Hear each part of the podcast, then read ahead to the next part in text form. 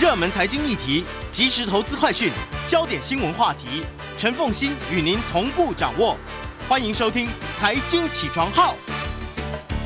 Hello，欢迎大家来到九八新闻台财经起床号节目现场，我是陈凤欣。好，回到今天的新闻焦点专题，我觉得今天这个题目真的非常的开心哦。我特别邀请到了是美国安卓乐 Angel Global 安卓乐资本科技私募基金的合伙人林家正啊。那么林教授呢，来跟我们谈谈什么呢？因为这个安卓乐资本科技公司呃资本这个资本基金呢。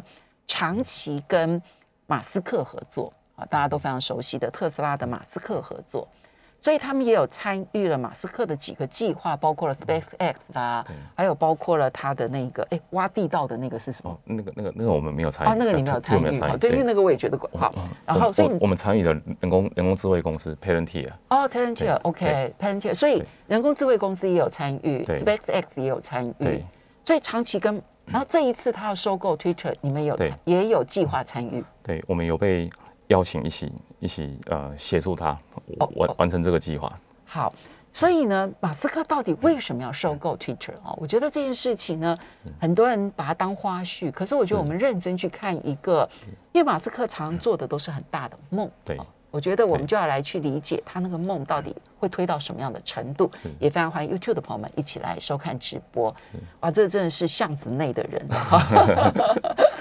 好，我今天请教一下林教授，就是其实你们长期跟马斯克跟他的团队合作，还有他的一个合伙人这样子，彼得提尔，好，我们翻译成为彼得提尔，这这合作，他们所做的计划，在你们。其他的科技私募的这个投资案当中，是有很大的不同点吗？嗯，他们大概都是从一个生态系的观点，然后来来来出发。嗯、那有时候会从这个呃，从微观的角度啊，来先先先来看它。譬如说像 Twitter 这个案子呢，它就是有微观跟跟宏观两大的因素。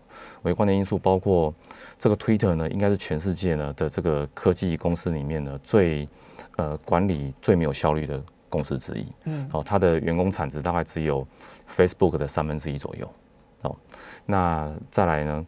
从宏观的角度来看啊，就是呃，美国它欠缺一个像中国微信这样子的一个那种超级 App、超级应用程式。嗯，哦，这个微信几乎它的很多食衣住行啊，哦，那一个人的各种需要在微信上都可以获得解决。但美国或西方国家这些需求都是很分散的。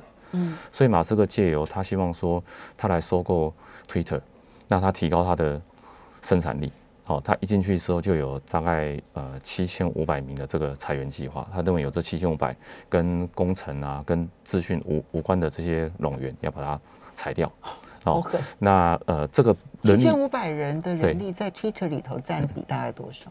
大概占呃百分之十左右。OK，对，嗯，那呃基本上也。也不缺乏，也不缺乏外来人力的补充了，嗯，因为他这个马斯克宣布要收购推特之后呢，推特这个呃履历的应征就上涨了两千呃百分之两千五百，好，就是大概上涨了对，上涨二十五倍，而且不乏从 Google 跟 Facebook 跳槽过来的人，啊，对，就呃这这一点我其实想要特别请教一下，因为我们都会听到一些传言说。呃，好像马斯克他是讨厌工会的哈，是。然后呢，他嗯，对于他常抱怨说员工不够认真这样子。然后呢，你知道，应该你二十四小时要工作啊，不然等等等等。对。感觉上面好像美国年轻人应该对马斯克成为马斯克的员工应该是很反弹的。是。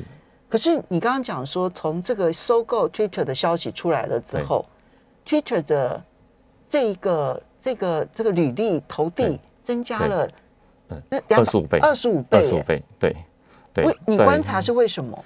他曾经我们内部开会的时候，他曾经有有提过一点哦。他说，如果现在呢，Twitter 里面的人哦，如果有人呢可以呢改写呢现在 Twitter 所用的这些演算法，他只要改写半页哦，这个城市只要只要能够改写半个 page 的话，他就可以跟他谈半个小时。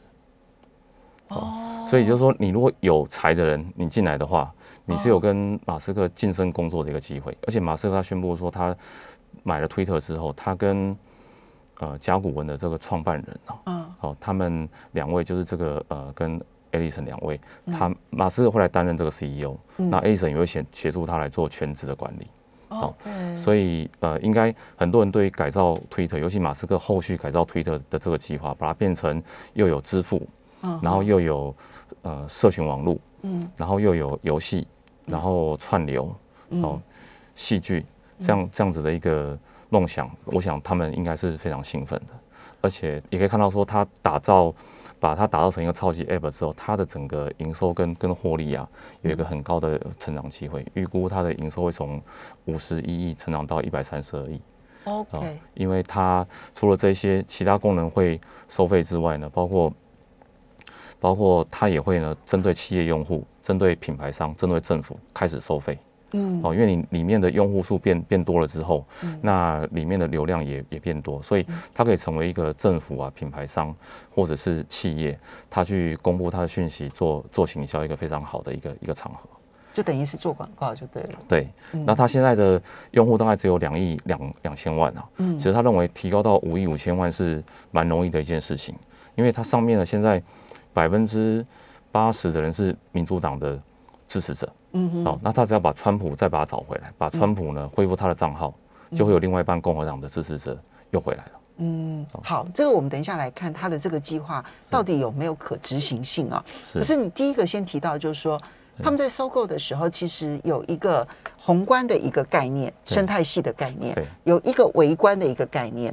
对，宏观的概念就是他觉得整个美国其实没有一个像微信这样子的一个超级 APP。对。只要有了这个超级 A P P，它的整个的在美国的未来前景是可期待的。对啊，那可是呢，你他放眼整个美国之后，他觉得 Twitter 最有机会做到这件事。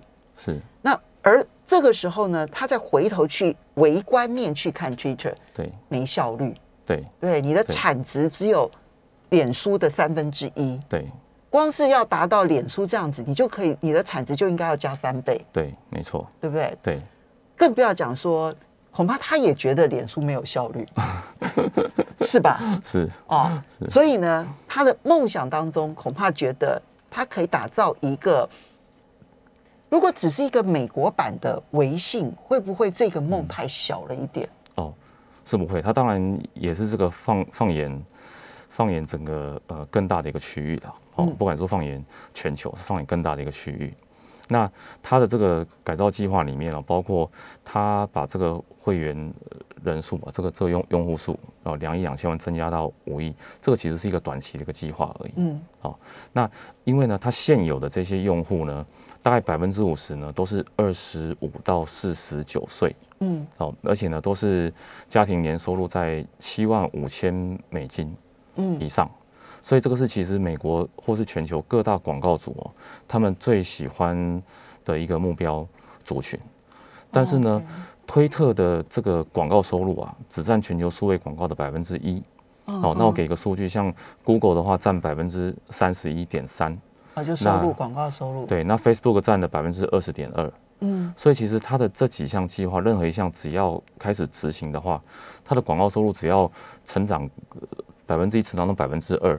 他收入就成长两倍了，成长百分之三就成长三倍了。对，哦，那更不用不用多，他只要 FB 的一半就百分之十，它是十倍了。对对对，更不用说他做了其他的这些功能之后，像支付啦，哦，然后呃串流，然后音乐、戏剧，以及对企业开始收费，对品牌开始收费，对政府开始收费，这一部分都是额外的收入，都没有算进来的。OK，所以所以看起来这个这是一个。确实是一个很赚钱的 idea，对不对？是，对。好，那嗯，可是这里面要有一个前提，就是呢，它必须要它等一下我们来讲竞争了，因为如果你要做到那些事情，你就要同时跟很多网络平台的公司竞争了。对。那但是呢，我们先来看说这个用户数要 double 以上哈，从现在的两亿两千万人要变成五亿五千万人。对。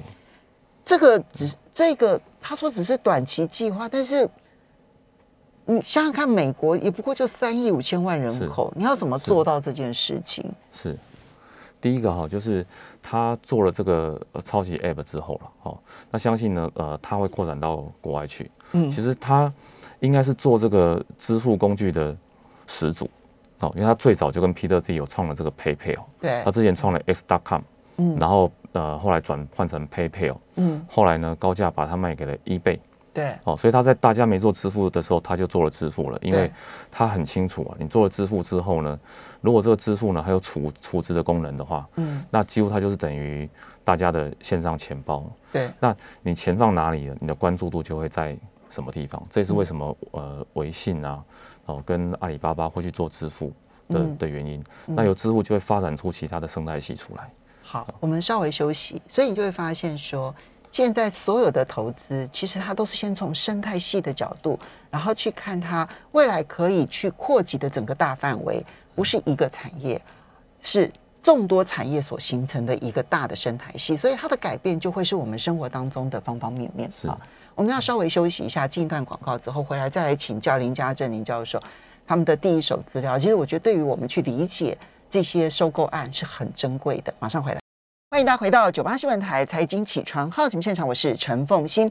在我们现场的呢是美国安卓勒资本科技私募基金合伙人林家正哦，非常谢谢，因为他就来来回回，他他他在很多不同的城市跑来跑去。最近这一段期间，他跟他的合伙人刚刚好在台湾，所以我们才有机会请林家正林教授呢来跟大家这个分享他所知道，就是当然他们收到当然是第一手资料了哈。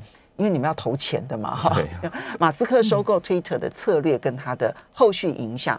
好，那所以我们先把一个区块，先从人数的扩增，用户人数的扩增，两亿两千万到五亿五千万五千，万，对他预计这个是三年之内就可以，对，三年之内。三年之内就可以达成的。那么他就不不嗯、所以美国会有更多的人要参参加，还有包括了就是恐怕整个所有使用 Twitter 的国家，对。他要用生态系去滚动它的用户数。对。对。对，这个我们呃基本上都会去检视说它的计划有没有可行性啊，哦，嗯。以及就是说从它过往的轨迹来看有没有这个可能性，他之前是不是有过这个经验？那事实上他的另外一位伙伴就是个 Peter Thiel 跟他嗯。创办 PayPal，、以及现在 SpaceX 他也是共同创办人之一、嗯。哦。我们投过 Peter Thiel 的 Parent Thiel，所以我们大概知道 Peter Thiel 他的一个轨迹。他之后他也参与了创办 Facebook。嗯所以他现在也是 Meta 的董事哦，对只是说他现在已经宣布说他今年要辞掉董事，要专心去帮助二十几个参众议员选举。那他也是 Airbnb 的这个呃共同创办人之一，嗯所以他其实对创办这些生态系里面的这些主要的功能呢、他其实是有经验的。嗯那另外呢，就是我们从 SpaceX 啊的这个角度来看，SpaceX 呢，它里面呢，它里面有有呃另外三个主要的事业体啊，其中一个最主要的是 Starlink，就就这个链。对星链公司。星链公司呢，它主要的业务呢是在这个低轨道卫星，当然它也有地球同步卫星。那现在大家比较注意的都在低轨道卫星这个 LEO 嗯上面。那低轨道卫星呢，它有几个很大的客户啊，嗯哦，就是 Google，嗯然后呢 Facebook 跟苹果。哦嗯，本来 Amazon 也是这个大客户，但是 Amazon 因为自己做了 Blue Origin，所以他就不会用 SpaceX 的服务。色起源那家对公司。那 Google、Facebook 跟苹果为什么会找这个 Starlink？哦，原因就是因为因为很多地方是没有办法稳定上网的，对像非洲，然后像南美洲或印度，但这些地方的人口非常多。嗯那这些地方的人，他们现在没有办法用 Facebook、Google 哦，或是苹果他们的服务，就是因为没有办法上网。嗯所以如果可以上网的话呢，那这些地方的人啊，又可以增成为他们新增的用户。而且可能优先搭载找这个 Twitter，对不对？它的 match 度、契合度会可能会更好。对对所以当他们要上网，然后跟外界联系的时候，Twitter 可能会变成首选。对，所以马斯克他就反向思考，他说他认为说，哎，如果我的 Starlink 可以帮助 Facebook、Google 啦，哦，苹果把业务扩展到这些新的大陆去的话，嗯，那我为什么不自己也来做一个这样子的功能的一个 App？那哦 OK，对，那因为这个 Starling 是我自己的嘛，对，那我用我自己的载具来做这样子的 App，嗯。不是更容易嘛？所以印度，你看整个南亚大陆，对。那就是十几亿，甚至于二十亿的人口，对。不用多，你只要有百分之十，对。其实那个量就非常的大。，对然后再加非洲大陆，对。然后再加上中南美洲，对。甚至于包括中亚、对。中东，对。还有包括了东欧的一些国家。，对。嗯，对。对，那他呢，在这个整个生态系里面呢，他另外又想到呢，那如果要这样做的话呢，他一定要有一个这个 gateway 啊，哦，就是这个入口，嗯，才可以。那这入口会在哪里呢？那入口呢，他认为就在行动电话上面。对，哦，因为现在不少行动电话公司也在做电动车嘛，哦，都跨到这个电动车，那领域来。苹果就过来，对，嗯。被苹果过来，然后像中国的小米也过来，嗯。那所以他认为，那我电动车也可以来做电话，哦，其实很多人都有提到说行，呃，我们未来的车子可能就会是我们最大的行动对，行动通讯来源。对对对，嗯。对，没有错。所以他就他，所以他的计划里面呢，就是呢，Tesla 这边呢，两年内会推出 Tesla 的行动电话。嗯。哦，那它这行动电话呢，就可以直通星链。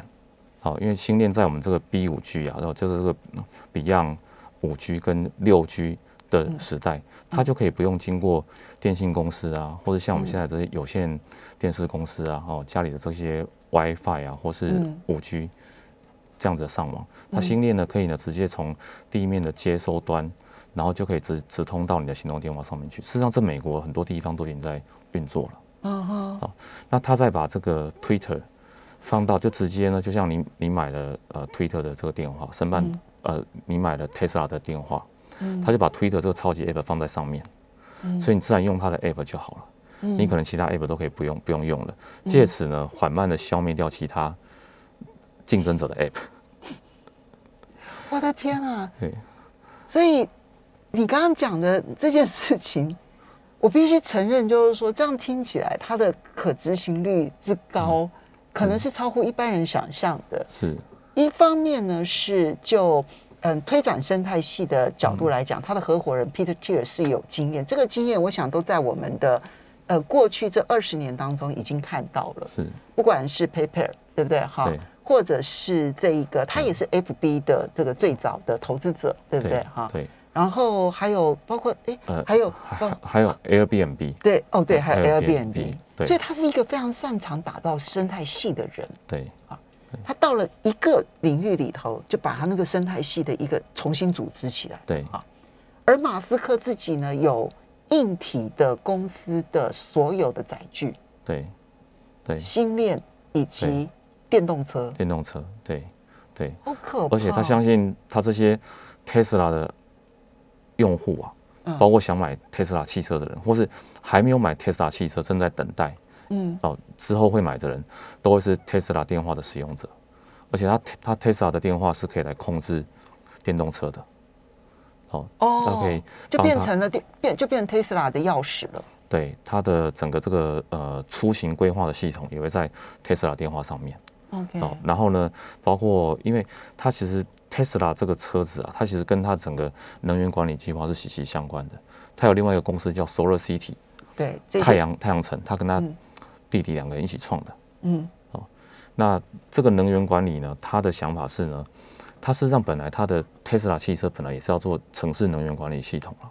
它要做成储能的工具之一。对对对，它有做了一个 Power Wall 哦，嗯这个在它的 Te 呃，它 Tesla 总部入口就是个 Power Wall。嗯哦，表示他最重视的就是这个呃储能的这个系统。嗯，那这个储能系统呢，它经由每一个呃用户啊，他们家里装了太阳能板，Solar City 帮他装了太阳能板，嗯充完电之后呢，就充在这个 Power Wall 嗯里面哦，就像刚刚您新闻中有提到嘛，哈，这些再生能源它的发电的不稳不稳定性，所以需要储能。没错，这个储能其实确实是为当储能问题解决的时候，再生能源取代现在传统的这些能源的对时时间点就到了，对对，所以储能其实是非常重要的。是，嗯那它这个 Power Wall 呢，储存的这个电呢，可以给家里使用，也可以帮你的电动车充电。嗯哦，那也可以卖回给给电网。嗯那另外是你的电动车呢，在外面跑的时候，因为美国各个地方电价都不一样，它也有不同时间的这个电价的安排。。嗯那你在电价便宜的地方或电价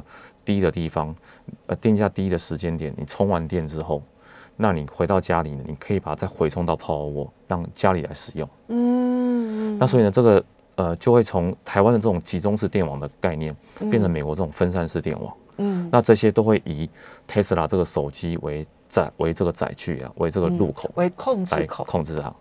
对。手机是控制口，对。电动车是载具。对。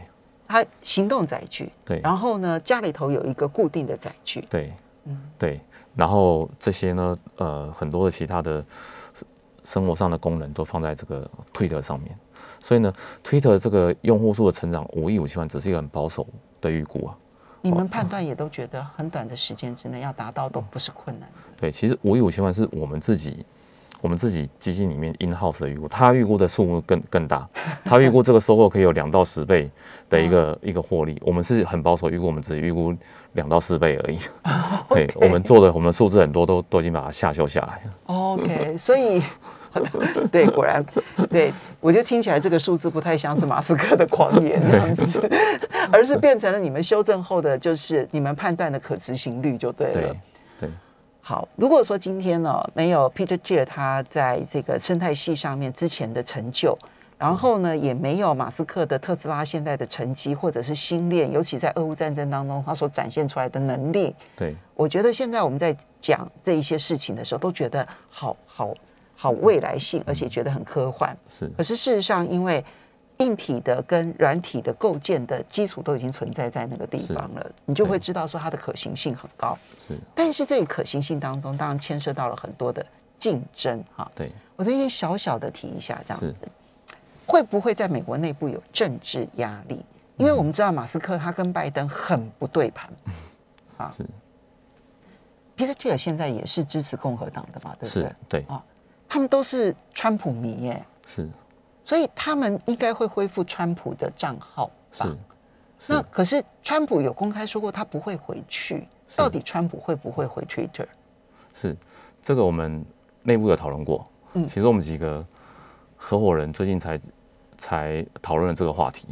好，Peter Thiel 是支持川普是是没有错。嗯，马斯克的话呢，他倒没有说他支持川普，他只是说他最近从民主党转投共和党。嗯，哦他觉得这个开说过，对他觉得民主党的这个方向上面哈，不，他现在觉得不是这么的正确，所以他嗯投到共和党去，但他并没有说他支支持川普。嗯哦，那呃，恢复川普的账号这是本来就有的一个规划。嗯，哦，因为恢复川普账号的话，就像我刚刚说的，他有另外一半共和党的支持者会再回来。美国其实跟台湾差不多啦，都是共和党、民主党大概呃大概 fifty fifty 嗯。五十五十左右。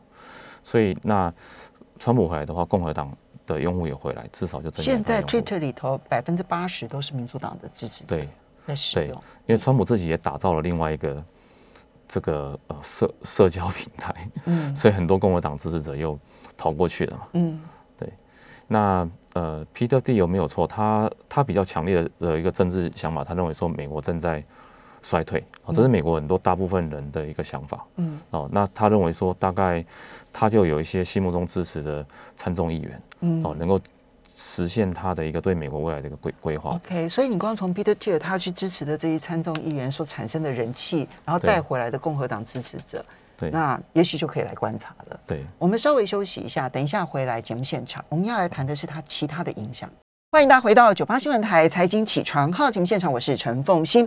在我们现场的是美国安卓乐资本科技私募基金合伙人林家正，也非常欢迎 YouTube 的朋友们一起来收看直播。对于马斯克收购 Twitter 的整个策略以及对于全球的影响，我们现在看起来他那个打造的那个大的那个生态系，如果加上他跟特斯拉的合作，然后跟新链的合作，他的那个影响力之大，大家可以想见哈。啊，但是我们现在回过头来讲，你如果纯粹因为私募基金，当然就必须要就必须要很务实踏实的去看，逐步逐步逐步能不能够达成那一个获利实现是这件事情。所以是刚刚谈的都是这一些。是但是我们接下来就要谈的是外在竞争所带来的可能是政治的社会的风险。是比如说他刚刚讲的那个大的生态系，又要搞支付，又要搞串流，又要搞音乐，又要搞戏剧了。对你可以想象得到，现在就支付体系来说，PayPal，还有信用卡公司、金融公司，然后再加上苹果现在也要推先买后付啊，对。这些传统的大型的金融支付体系，以及很多创新的这些支付体系，它都会形成极大的压力。对。而在串流平台当中，不管 iTunes 啊、Netflix 啊这一些，也会形成很大的一个压力。对。那么怎么看？这些这些政治社会压力都有可能出现哦。对，我们先我们现在就来谈这个收购案的风险因素了哈，就收购它收购下市之后，然后到上市，这个它的计划是不是呢能够完整的来呈现？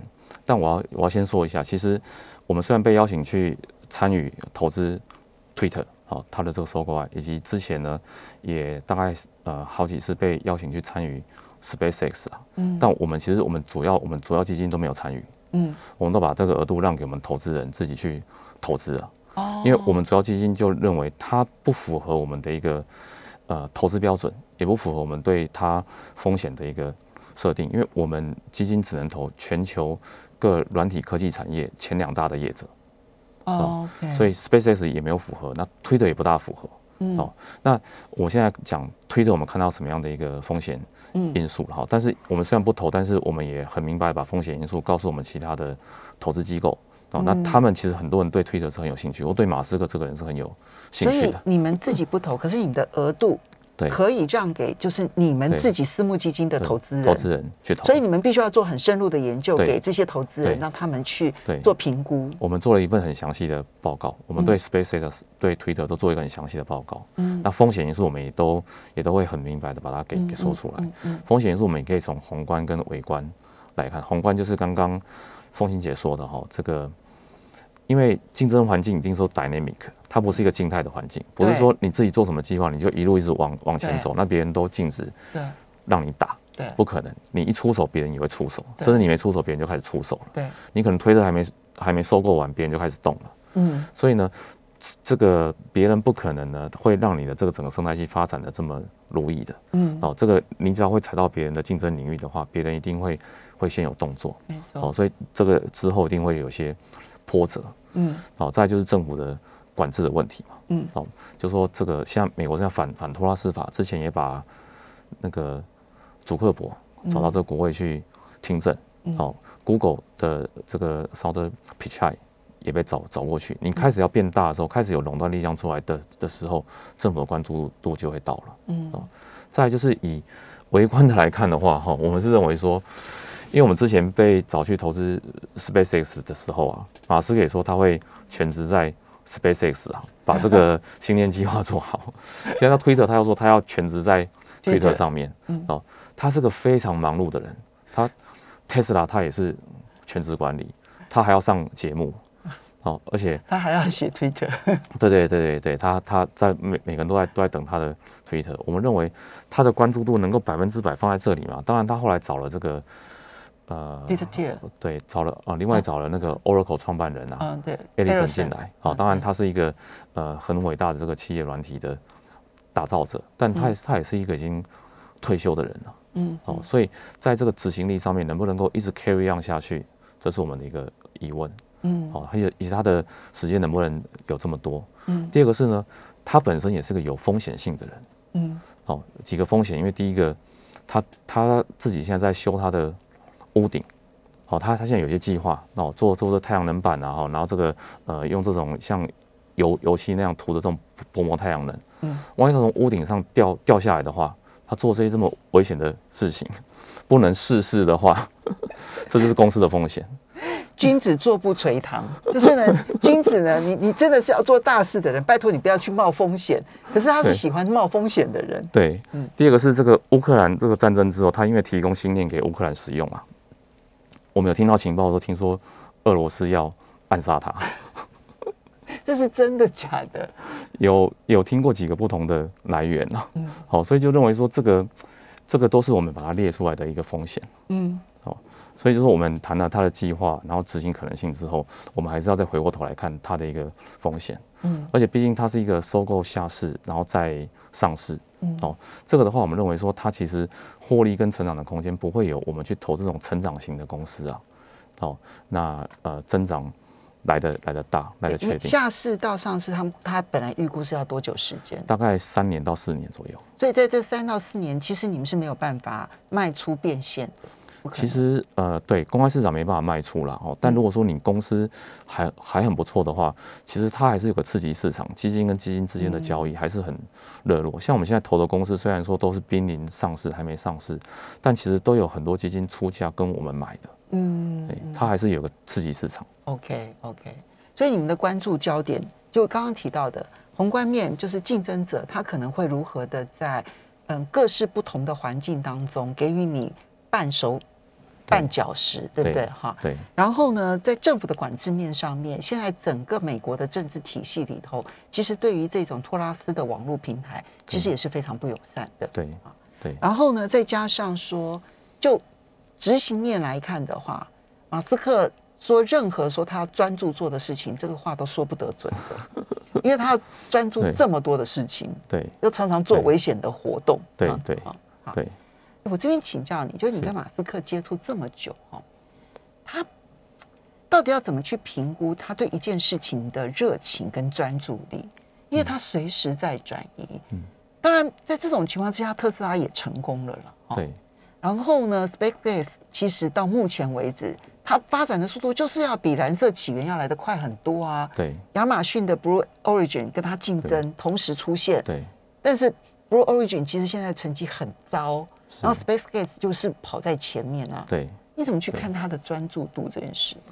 专注度上面，这个我们是呃没有那么的确定，因为我们认为说我们任何一个人去做他的工作，也没办法专注在这么多不同的公司，而且这些都是第一个都是很重要的公司，嗯然后都是呢呃快速发展阶段的公司，哦，所以它的呃风险啊跟它的错误啊其实是会很多，这样子其实内部会发生很多的个错误，需要去修正它，而且它都是一个呃一个 pioneer 的一个公司，所以你走的路是没有人走过的，对，这是最重要的。所以你发生错误的话，你基本上是没有教材可以遵循，没有经验可以遵循，没有校正的准则。对，你要自己去去开发的。嗯哦所以从这一方面来看的话，我们是我们是觉得说，他确实是一个很了不起的开创者。嗯还有就是，他是一个，其实电动车哦，应该福特汽车啊，大概在可能将近六七十年前就就已经有这个想法，甚至我记得福特汽车刚开始的时候就想做嗯。电动车了，嗯。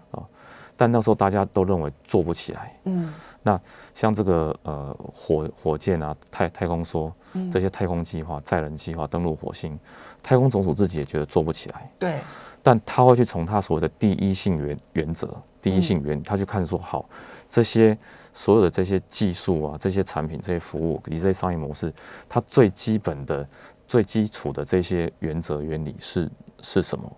我们可不可以从这里呢，再重新把它打破之后，再重新推导一个新的商业模式出来，把现在大家认为的不可能，然后再把它把它变为可能。这一点其实是我们每一个人都应该要学习的，对不对？因为当我们觉得不可能的事情，而不去探究它不可能的背后有没有它可动摇的基础，我们常错过很多真正的机会。是对，比如说像之前这电动车不可能是大家认为说要让车子能驱动啊，那个电池重量就就非常重，嗯比汽油都都都还重了。嗯，哦，那那个那个车呢过重的情况下呢，它的这个能能源效率、能源密度是不足以让你可以商业化一部嗯电动车的。对，但但它做到。做到了嘛，把这个嗯电池轻型化，它做到了。嗯。那火箭的这个发射费用太太贵，嗯，它做出这个可可回收收的火箭，没错。哦它这都从最基本的原则去打破它的。